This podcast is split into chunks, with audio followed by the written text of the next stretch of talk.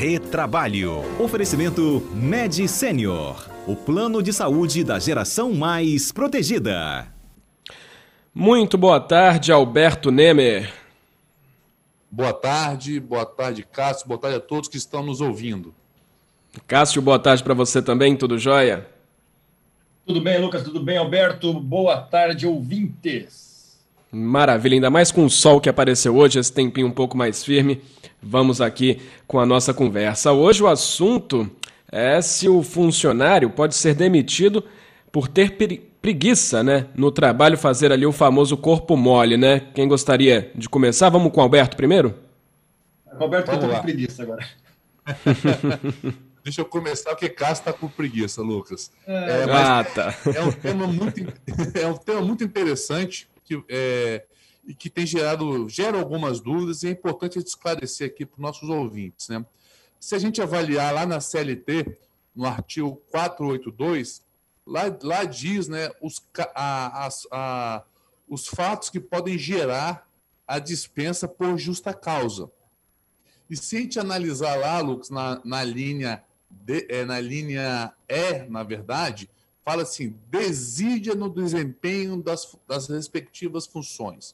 O que, que isso significa? Se a gente for lá no calendário, vai ver que desídia é o quê? A ausência de força ou de estímulo para agir, falta de cuidado ou de atenção, frouxidão na ação, ou seja, pode ser considerado como preguiça, corpo mole, e infelizmente isso às vezes acontece no ambiente de trabalho.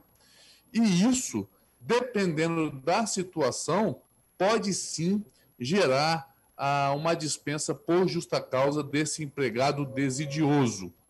E não vou, eu vou aguardar o Cássio falar até para trazer outras questões para o debate. Diga aí, Cássio. Não, eu só, lá, só vou complementar, até porque eu estou com muita preguiça. É, Na verdade, o que acontece? Né? A desídia ela importa em, muita, é, em, em, em, efeitos muito maiores, e o que importa são os efeitos, não necessariamente aquele estado de preguiça. É evidentemente que todo trabalhador um dia foi trabalhar um pouco mais cansado, é, especialmente agora, até ontem, que estava chovendo bastante, a preguiça era maior, é verdade, hoje no sol está todo mundo animado. Agora, o que é importante verificar, né? não, é, não é pelo simples fato de você ter ido um dia preguiçoso ou um dia um pouquinho mais lento no seu, no seu trabalho, que você vai ser dispensado. Tudo depende de um contexto, né? Então, é, é aquele ato que é desleixado, e, é, e mais do que isso, é aquele ato que é desleixado constantemente. Ou seja, para você ser dispensado por justa causa, deve haver uma constância nisso, e desde que isso não seja uma doença, uma não seja uma depressão diagnosticada, evidentemente, que daí incentiva seu afastamento. Então, há vários fatores a serem verificados, não, não simplesmente aquele dia que você vai uma sexta-feira, está com preguiça por si só, que todo mundo tem. Né? Então, há muito mais fatores. Acho que é isso, não é, Alberto Nemer? Exatamente. E é, e, e é importante que o que esses atos desidiosos praticados pelo, eventualmente praticados pelo trabalhador, Lucas e ouvintes, é importante que a empresa é, dependendo da circunstância, não aplique diretamente uma justa causa, mas faça aí uma gradação, né? É, aplique uma uhum. advertência, depois uma suspensão e, eventualmente, uma justa causa. Eu gostaria de, de trazer um exemplo que onde, onde é que é comum a aplicação, eventualmente, da justa causa, né, em razão da desídia. Por exemplo, às vezes um empregado quer ser dispensado e a empresa é, não eu ia até perguntar sobre isso. dispensá-lo, né? Uhum. E ele não quer pedir demissão.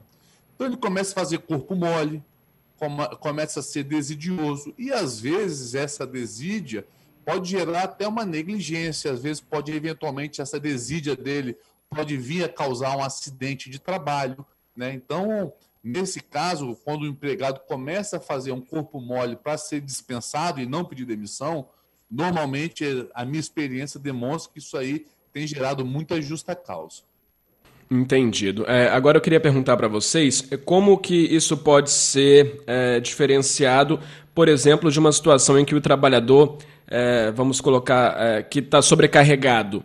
E aí ele não consegue dar conta de algumas funções que às vezes nem eram deles, mas porque um outro funcionário é, ou está de férias ou foi demitido e esse cargo ainda não foi preenchido, acabou é, é, pegando essas atribuições também. Então, nesse caso, e ele não consegue dar conta é, pela quantidade de trabalho, pela sobrecarga, quando que é, pode diferenciar ali a preguiça do realmente ali ele não ter essas condições de atender a todas as expectativas, né? Coisas que talvez ele não é, tinha que fazer antes. Essa diferenciação parte é, do próprio empregador e se for ali algo a ser questionado, pode gerar é, um processo para é, trazer luz a esse problema? Ô, Lucas, essa é uma questão bem complexa e a sua pergunta é muito pertinente, né? O, o, exigir serviços superiores àqueles que a pessoa tá, está habituada, ela, ela, ela joga para o outro lado, que seria a falta cometida pelo empregador. Então, o empregador não pode exigir for, é, serviços superiores àqueles a que o trabalhador está habituado e aquilo que ele consegue fazer.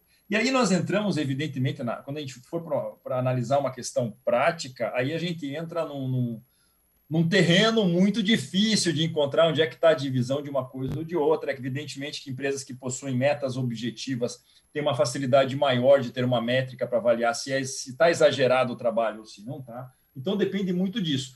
Quando houver uma, uma exigência de serviços superiores às forças, superiores às metas plausíveis para esse trabalhador, a empresa comete a falta e aí é o empregador que pode dar uma justa causa na empresa, ou seja, é o que a gente chama de dispensa é é, é, é, a rescisão indireta cometida pelo trabalhador, ele rompe com o contrato e recebe todas as verbas. Evidentemente, quando há essas questões, seja do trabalhador fazer o corpo mole, provocando talvez uma dispensa, seja a empresa exigindo demais, a gente entra naquela outra seara, que é a seara dos possíveis danos morais, os danos à integridade, e aí a discussão é muito vasta e depende muito de cada caso, de todos os detalhes desses casos.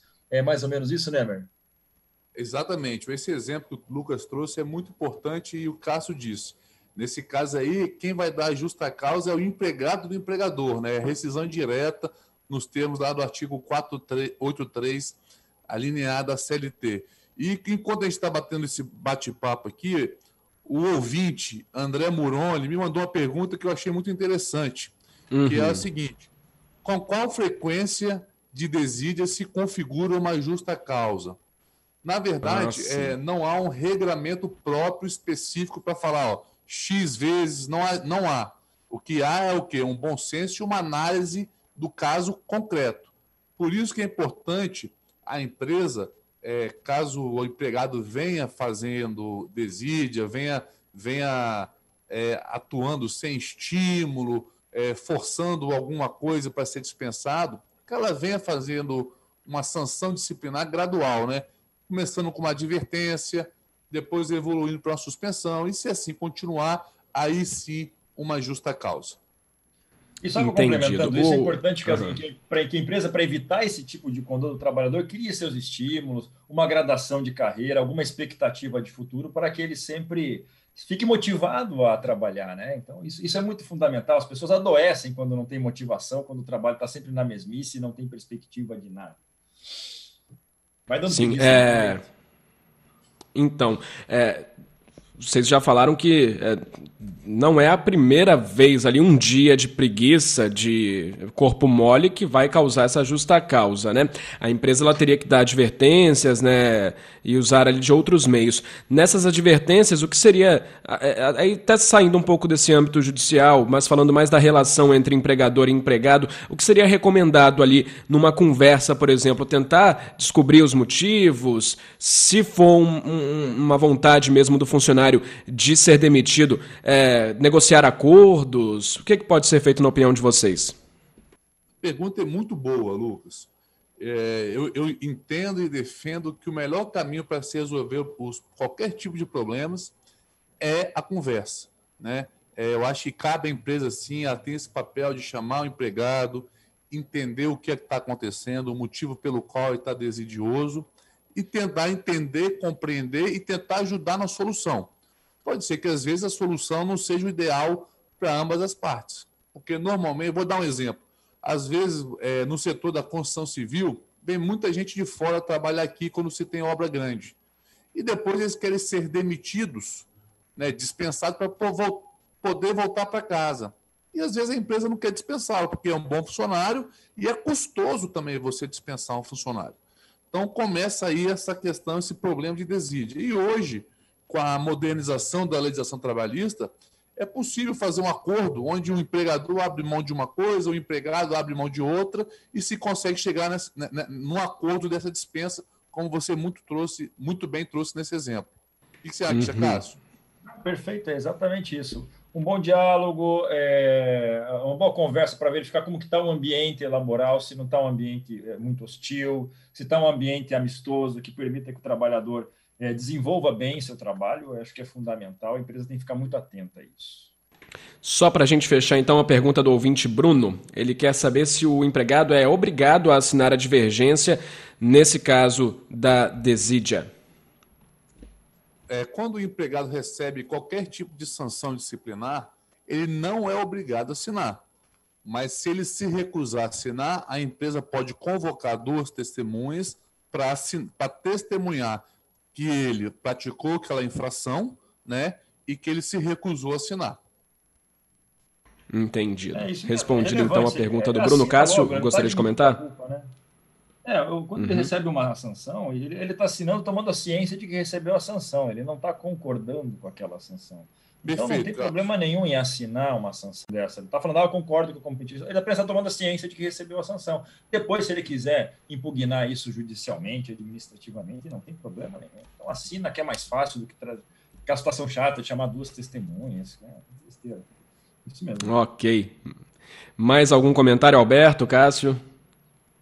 Só agradecer as participações aí dos ouvintes, dos esclarecimentos aí do Cássio. Acho que foi deu para esclarecer bem essa questão que às vezes é, gera, um, gera um, um bom debate.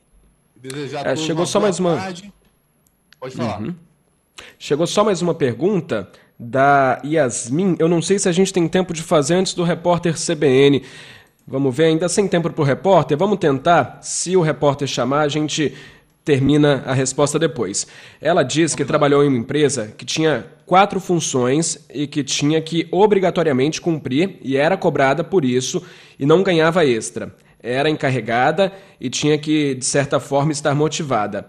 Por fim, ela teve é, uma estafa e foi mandada embora com a justificativa de que estava desanimada. E ela pergunta se poderia entrar com alguma judicialização. A gente ainda fala sobre é, a possibilidade de demissão por preguiça no trabalho com Alberto Nemer e o Cássio Moro. E a pergunta antes aqui do repórter CBN era da Yasmin. Ela diz que tinha é, funções. É, é, eram muitas funções, precisava cumprir todas, era obrigada a cumprir todas, não ganhava extra por isso e foi demitida depois de ter é, um caso ali é, de estresse é, e foi mandada embora com a justificativa de que estava desanimada. Bom, antes da gente responder a pergunta, também chegou a participação do Alessandro, que diz que esse é um caso é, que aparenta ali uma síndrome de burnout, né? E aí agora gostaria do comentário de vocês, Alberto e Cássio, sobre o caso da Yasmin. O caso da Yasmin, assim, é difícil a gente falar sobre esse caso concreto, mas pelo que ela nos disse aí, Lucas, é, as funções, se estiverem inerentes ao contrato de trabalho dela, a princípio não há problema o que tem que se avaliar é se realmente há um excesso de tarefas, se há um excesso de cobrança. E se isso realmente for ocorreu e for devidamente comprovado, eventualmente numa ação, né, a Justiça do Trabalho vai analisar isso e eventualmente a empresa pode ser condenada. A gente tem que avaliar de forma muito cuidadosa essas questões, porque é, é muito fática, depende dos fatos, depende dos acontecimentos. O que você acha, Cássio? O que é importante de, de deixar claro, e essa situação da Yasmin, ela, ela, ela aparece muito na justiça, mas vejam bem, pelo, pelo simples fato de ter mais de uma função, em tese, não há pretensão alguma. Né? Por exemplo, se você tem duas funções e digamos que as duas têm um valor remuneratório diferente, você tem uma função A de dois mil reais uma função B de mil, e você realiza essas duas funções dentro das suas oito horas contratuais. Se você recebe dois mil reais para essas duas funções, você está recebendo até a mais do que você deveria. Então, não há pretensão alguma. E também, se está fazendo dentro das oito horas, não está tendo nenhum. Não, está, não se está exigindo nenhum trabalho além das suas forças. Contudo, a partir do momento em que você tem uma, um contrato com uma, mão de obra talvez mais qualificada e específica, se te coloca a, faz, a fazer outras funções que sequer você tem qualificação para isso, aí a questão começa a sair dos trilhos, pode te gerar alguma pretensão. E se gerou, como disse bem o, o, o, outro ouvinte, o burnout, né, a síndrome de burnout, ou estresse, ou até alguma doença ocupacional, sim, a pessoa tem alguma pretensão de reparação disso. Se tiver, digamos que pelo fato de ter alguma doença é, é, incapacitante psíquica decorrente do trabalho, do excesso de trabalho, e isso implicou na incapacidade de trabalho no momento da rescisão, ela pode até receber uma reintegração.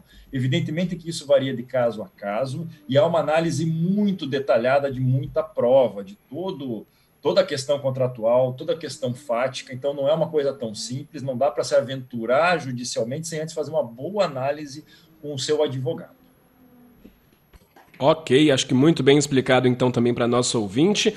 Tudo muito bem explicado, aliás, né, sobre essa situação da demissão por preguiça no trabalho, que fica então, acho que é, para dar uma resumida boa, Alberto e Cássio, é, um dia de preguiça não vai levar à demissão. Agora, uma constância, uma frequência de dias ali de corpo mole pode sim acabar levando a uma demissão por justa causa, certo? Certo. É, a, não ser, a, a não ser aquela gravidade, aquele dia de preguiça que você não pode mesmo. Imagine um cirurgião numa uma cirurgia é. de vida ou morte, vai com preguiça lá e comete um equívoco feio, né? Aí pode ah, até ser não, não tem condição. Por imperícia, não seria só o caso da desídia. Então depende muito de cada caso. Tá, jóia. Então, muito obrigado, Alberto. Muito obrigado, Cássio. Até a segunda que vem. Obrigado, Lucas. Obrigado, Cássio. Desejo a todos os ouvintes aí um excelente carnaval com muita saúde, né? Reclusão, sem aglomerar. Um abraço a todos. Cássio, até segunda não, até a quarta que vem, né? Até quarta. Obrigado, Lucas. Obrigado, Nemer. E obrigado, ouvintes. E até a semana que vem. Um abraço. Até.